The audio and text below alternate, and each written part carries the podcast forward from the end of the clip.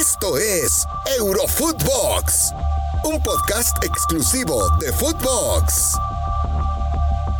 Hola amigos, ¿cómo están? Qué gusto saludarlos en un episodio más de Eurofootbox. Hoy con mi buen amigo Walter Zafarian para platicar, eh, Walter, pues de todo lo que sucedió ya en esta primera jornada de la Champions, por supuesto, y lo que viene ya de la liga, hablando del Barcelona y del Madrid, ahora que van a pues reanudar las acciones. El conjunto del Madrid va a enfrentar al Valencia, mientras el Barcelona va a recibir al Granada. Te mando un fuerte abrazo, mi querido Walter, ¿cómo estás? Hola Rafita, ¿cómo va? ¿Todo bien? Todo bien, amigo, contento de que ya arrancó la Champions. ¿Cómo viste? ¿Cómo viste el Madrid? ¿Cómo viste a Camavinga, que habíamos platicado precisamente aquí en Eurofootbox? Es uno de los futbolistas, una de las joyas, ¿no? Llamadas ahí junto con Pedri, junto con Eric García, incluso ya los tienen ahí en el para el Golden Boy, ¿no? este premio, este premio que da la revista Tuto, Tuto Sport, que lo ganó el año pasado Erling Haaland. Bueno, pues ahí está Camavinga ya apuntando. Habíamos platicado, Walter, que era una buena contratación la del francés y de inmediato está dando que hablar, ¿no? Es una buena contratación. De hecho, en su primer partido marcó un gol, hizo, hizo su presentación con, con, un grito sagrado, ¿no?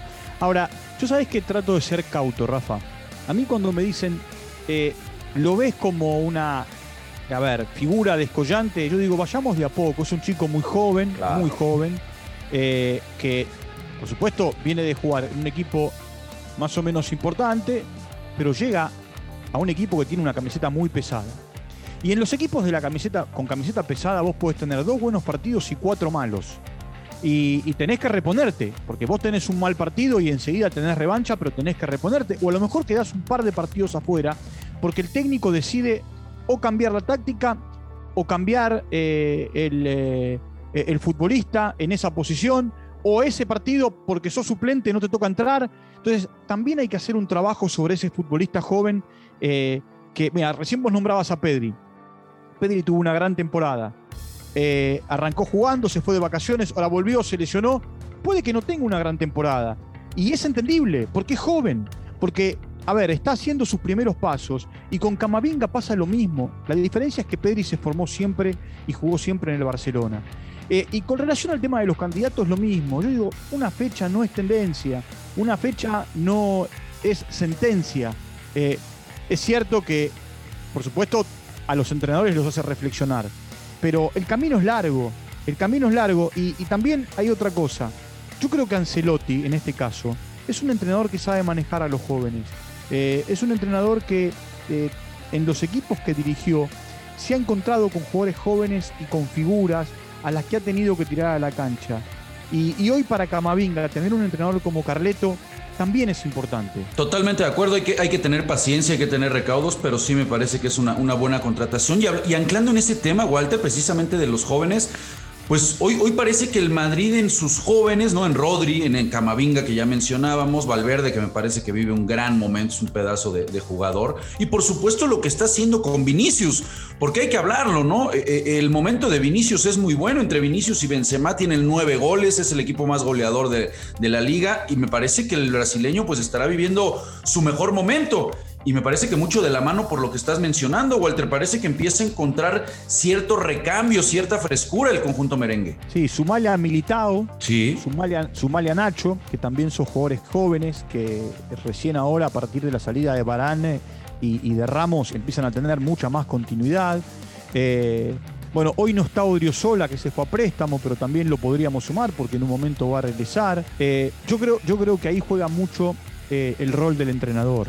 A ver, Vinicius, Vinicius eh, es un jugador descollante, descollante. A mí me, hace acordar cuando en un momento eh, apareció Asensio en el Real Madrid o cuando apareció en, Málaga y en Villarreal Isco, que eran figuras todos los partidos. Y acá vuelvo a lo que te decía de Camavinga.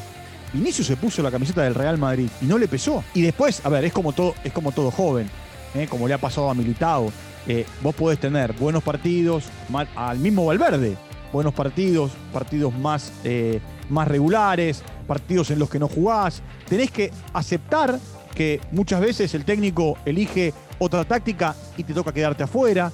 Eh, pero sí, por supuesto, hoy mira, hoy el Madrid ya no está sostenido por, por Iker, como estuvo sostenido en un momento, por Cristiano, como estuvo sostenido en un momento, por Ramos, como estuvo sostenido en otro momento.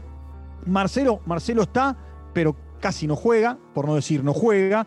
Eh, y es Benzema. Benzema y este Modric que hoy está recuperándose de una lesión y que da la sensación que en la mitad de la cancha es el motor del equipo. Después, vos sostenés el equipo con jugadores más jóvenes, porque Cross es más joven, eh, si bien tiene muchos recorridos más joven, porque después te aparecen todos estos jugadores. Eh, Alaba está haciendo sus primeros pasos en el Real Madrid, Courtois es un arquero joven, Carabajal es más joven, más joven cuando te digo que Benzema, que eh, eh, el mismo Modric, que Iker, que Cristiano, que Ramos cuando dejaron el Madrid.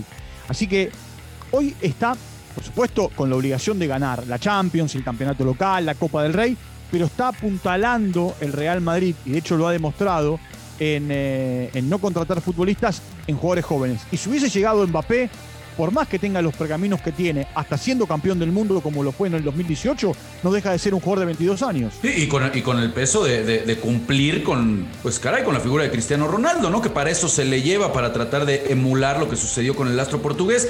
¿Cómo, cómo ves el partido que se viene? Normalmente en la liga estos partidos entre el Madrid y, Valencia suelen ser buenos encuentros. Los dos van de líderes. El Valencia nada más ha recibido dos goles, es la mejor defensa del torneo. Ya decíamos lo de la ofensiva del conjunto merengue que me parece que en esa combinación pues podemos encontrarnos un buen, un buen partido, ¿no?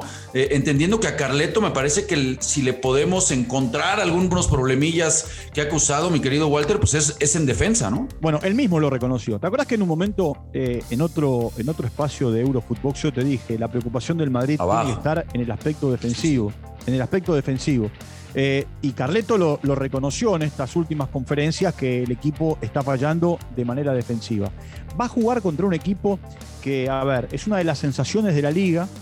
Tiene un entrenador que es muy inteligente, muy inteligente, muy, eh, muy sagaz, como, como es Bordalás, que llegó desde el Getafe y que desde que llegó a Valencia lo que ha hecho fue hacer crecer al equipo, no solamente en los partidos de pretemporada, sino estas primeras fechas, eh, en estas primeras cuatro fechas del campeonato.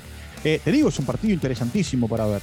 Porque, a ver, eh, el Real Madrid, es cierto que esto recién comienza, el campeonato recién amanece, pero el Real Madrid tiene la obligación de ganar siempre.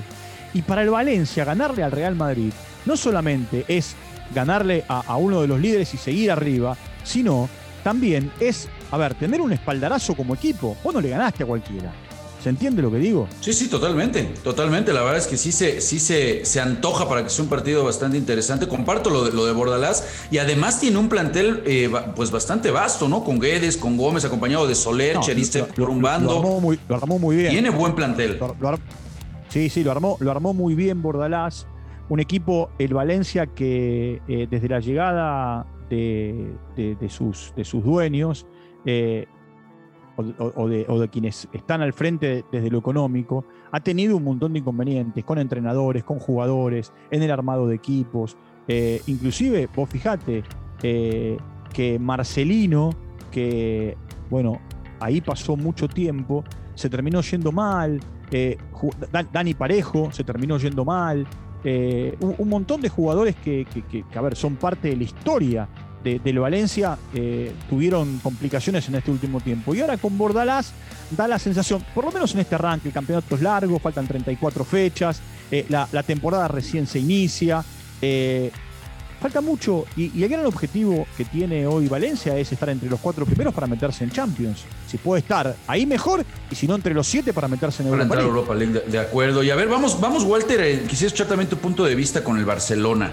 Eh, porque bueno, después de esta, esta, digamos, realidad, ¿no? Los pusieron en su realidad en Europa, el, conjunto bávaro a mitad de semana ahora en la Champions.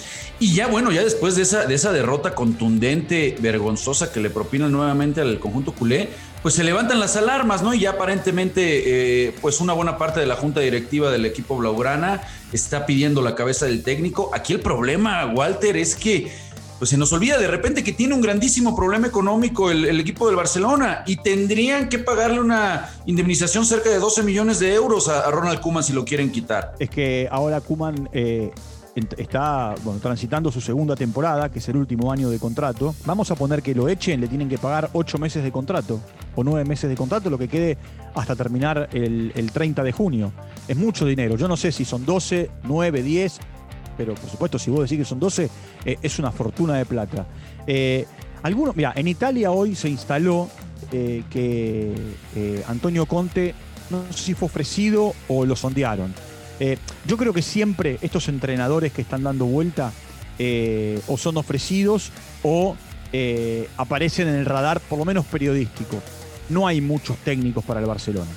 ¿Quién, ¿Quién podría ser algún sucesor? Porque todo el mundo, todo el mundo aficionado al equipo culé, de, inmediato te va a soltar el nombre de Xavi, ¿no? Bueno, es que Xavi es el, candidato por decantación, por decantación, por su historia, por lo que significa para, para Barcelona, por lo que significa para para también, eh, eh, a ver, una manera de jugar, eh, el, método, el método holandés, el método Guardiola, el método Cruyff.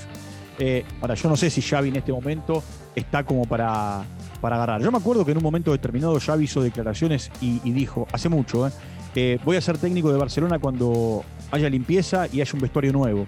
Yo no sé si hay un vestuario nuevo.